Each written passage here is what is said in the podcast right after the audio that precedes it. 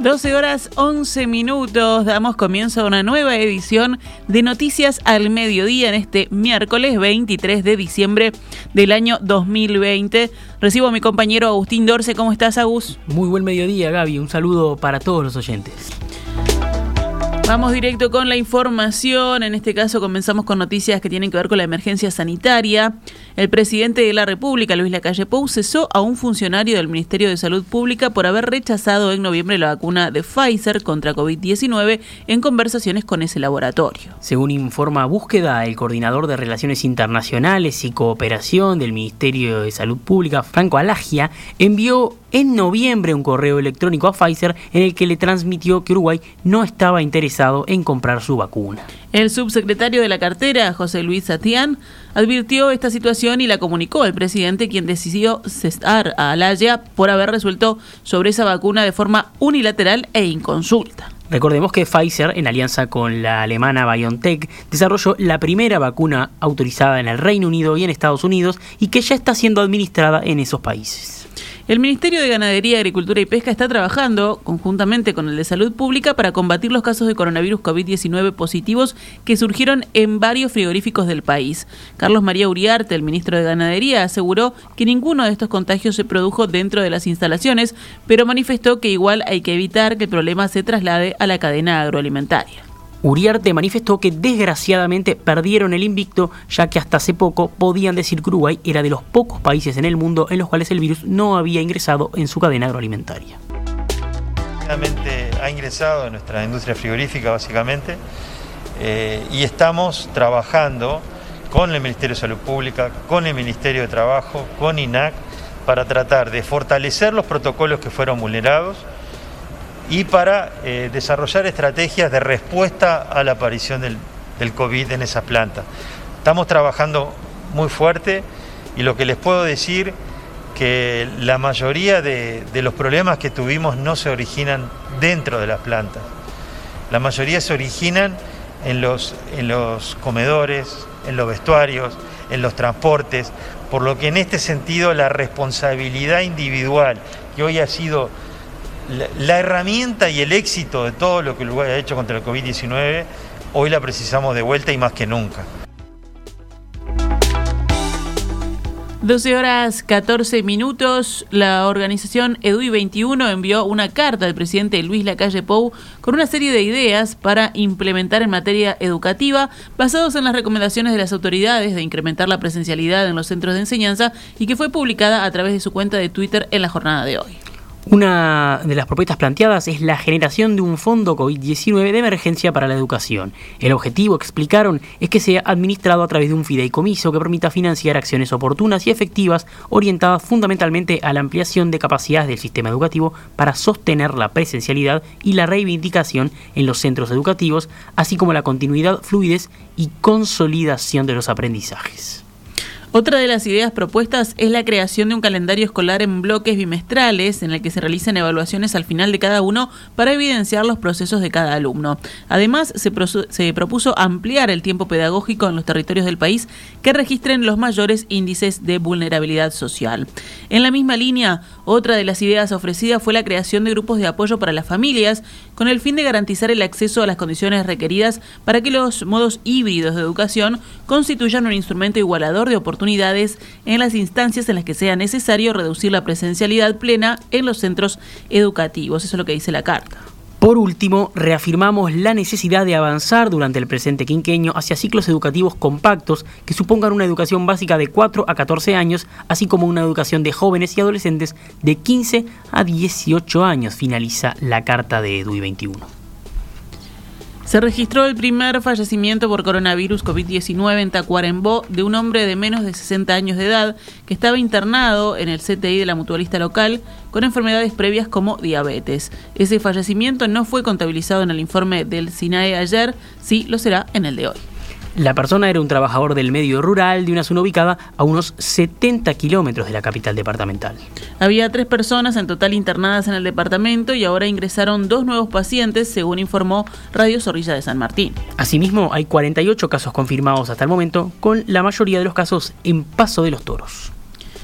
Nos venimos a la capital. Montevideo pasó ayer a la zona roja en la escala de Harvard de COVID-19 al superar los 25 casos nuevos por día cada 100.000 habitantes en el promedio de la última semana móvil. La capital del país registró ayer 355 nuevos contagios de coronavirus, lo que dio un promedio de 347 casos diarios en la última semana. Para ubicarse en zona roja debía superar los 345 casos diarios en el promedio semanal. En el resto del país hay tres departamentos que se ubican en zona naranja. Estos son Rivera, Canelones y Florida. El resto está en amarillo. El SINAE informó que en todo Uruguay ayer se detectaron 526 nuevos casos de COVID-19 en 7.374 análisis. Hubo un nuevo fallecimiento, un paciente de 75 años de Montevideo, el número 120 desde que llegó a la, la pandemia al país. En CTI se reportaron 59 pacientes, igual cantidad que el día lunes. 12 horas 17 minutos, vamos con otros temas del panorama nacional. Antel lleva gastados 118 millones de dólares en el Antel Arena, de acuerdo a una auditoría presentada ayer por el presidente de Antel, Gabriel Gourmetes. La cifra total cerrada al 30 de junio de 2020 es superior a los 40 millones informados inicialmente por Antel en 2013, cuando se anunció el proyecto, y también más alta que los 82 millones que había informado en el año 2018. El informe de la auditoría realizada por la firma Ecovis señala que una de las razones de la diferencia entre lo informado en 2013 y el gasto final es que hubo errores en la estimación de los costos de la construcción del edificio principal. Esa estimación había sido realizada por un estudio de arquitectura contratado por Antel. Finalmente, el edificio costó 59 millones de dólares en lugar de los 40 millones, concluye el auditor. El informe señala que en la estimación original algunos conceptos no se contemplaron y los detalla. Instalación eléctrica, iluminación, detección y extinción de incendios y acondicionamiento térmico. Esos costos se preveían en unos 10 millones adicionales, pero terminaron siendo 14 millones. En la conferencia de prensa de ayer, Gourméndez señaló que le llama la atención que Antel haya destinado 118 millones de dólares al proyecto de la arena en lugar de dirigir ese dinero al eje del negocio telefónico de que equivale casi a un año entero de las inversiones de Antel, eh, realmente eh, eh, llama mucho la atención, especialmente cuando en momentos como los que estamos viviendo, de, dificultades este, sanitarias y económicas, esta cifra contrasta tanto con algunos déficits de infraestructura y de servicios en términos de radiobases o de infraestructura de comunicaciones, por ejemplo, en el interior del país.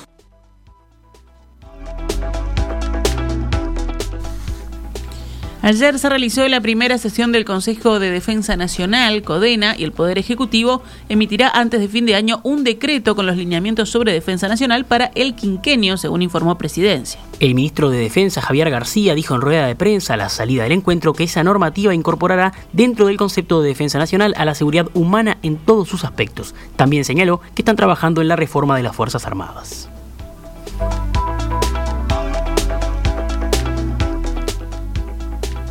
Empezar a caminar en el sentido de la modificación de la ley orgánica de las Fuerzas Armadas. Ya estamos trabajando en el Ministerio de Defensa en esa modificación. El segundo vamos a usar círculos concéntricos. El segundo círculo va a ser tener un proyecto analizado y consensuado por toda la coalición de gobierno. Y el tercer paso va a ser algo que nosotros nos comprometimos porque estamos convencidos que sí tiene que ser, que es ponerlo a consideración de la oposición antes de que entre al Parlamento. Buscar todos los puntos de consenso que podamos encontrar y de acuerdo, porque son las Fuerzas Armadas del país. El CODENA es un órgano asesor y consultivo del Poder Ejecutivo que, entre otras cosas, analiza las amenazas que puedan perjudicar la soberanía e independencia del país, así como afectar gravemente los intereses nacionales. Está integrado por el presidente y los ministros de Defensa, Economía, Interior y Cancillería. En la reunión de ayer participó también el director de inteligencia Álvaro Garcés.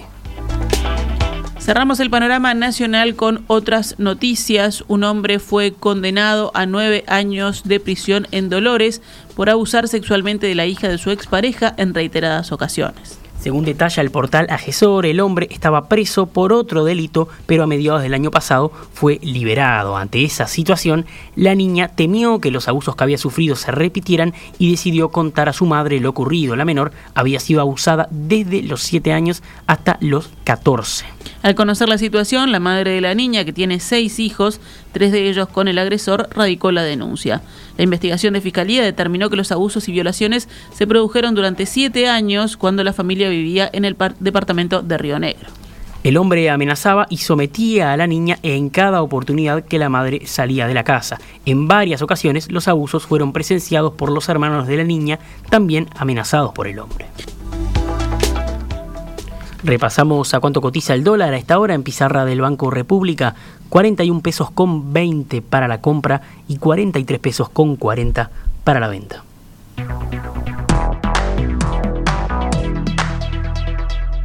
Estás escuchando CX32, Radio Mundo 1170 AM. Una radio para crecer.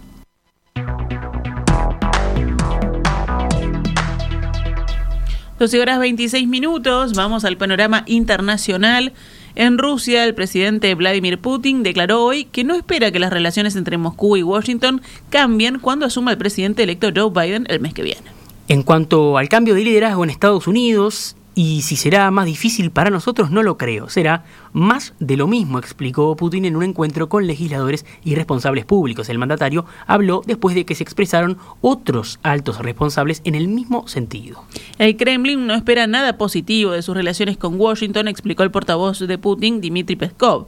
El viceministro de Relaciones Exteriores, Sergei Ryablok, se expresó también en parecidos términos. Definitivamente no esperamos nada bueno, indicó en una entrevista con la agencia de noticias Interfax. Venimos a la región. En Brasil, un grupo de investigadores identificó una nueva cepa del coronavirus en el estado de Río de Janeiro, una de las regiones más golpeadas por la pandemia en el país. Según un estudio del Laboratorio Nacional de Computación Científica vinculado al Ministerio de Ciencia y Tecnología y realizado en conjunto con la Universidad Federal de Río de Janeiro, la nueva variante fue detectada por primera vez el pasado octubre en la ciudad de Río, capital del estado. Los investigadores destacaron que por ahora la nueva variante está parcialmente restringida a la ciudad, que concentra además esta ciudad el mayor número de casos y muertes por COVID-19 en la región, pero alertaron sobre una posible diseminación por todo el estado y consecuentemente en otras zonas del país. El aumento significativo en la frecuencia de ese linaje levanta preocupaciones sobre la gestión de la salud pública y la necesidad de vigilancia genómica durante la segunda ola de infecciones, expresaron los científicos en el estudio elaborado bajo la coordinación de la investigadora Ana Teresa Vasconcelos. El estudio no indica si la nueva cepa identificada es más transmisible o más agresiva que las que ya son conocidas en Brasil. Asimismo, los científicos señalaron que tampoco hay indicios de que la variante pueda reducir la eficacia de las vacunas contra la COVID-19 que empiezan a ser distribuidas en todo el mundo.